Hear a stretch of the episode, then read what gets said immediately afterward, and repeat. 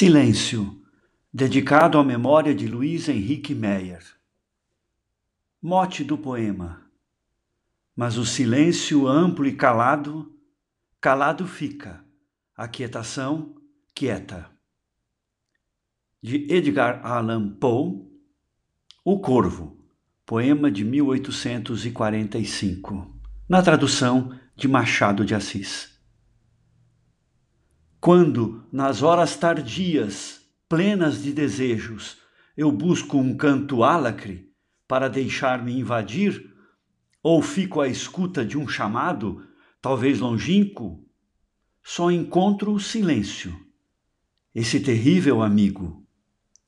O silêncio calado que me fascina e maltrata com as suas cruéis e inescapáveis garras.